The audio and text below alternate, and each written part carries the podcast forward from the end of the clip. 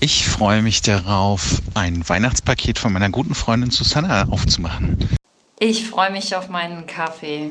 Generell freue ich mich darauf, älter zu werden, weil man einfach dann was Neues ausprobieren kann, neue Dinge kennenlernen kann und so weiter. Freuen tue ich mich auf morgen. Wir freuen uns darauf, dass das nächste Jahr hoffentlich nur besser werden kann als dieses und man eventuell zur Jahresmitte auch wieder reisen darf, denn dann wollen wir unser neues Enkelkind auf seiner Heimatinsel im Nordatlantik begrüßen. Ich freue mich schon so darauf, grüne Klöße zu essen. Grüne Klöße mit, was weiß ich, Hase, Ente, irgend Fleisch, Englisch, egal. Aber diese grünen Klöße.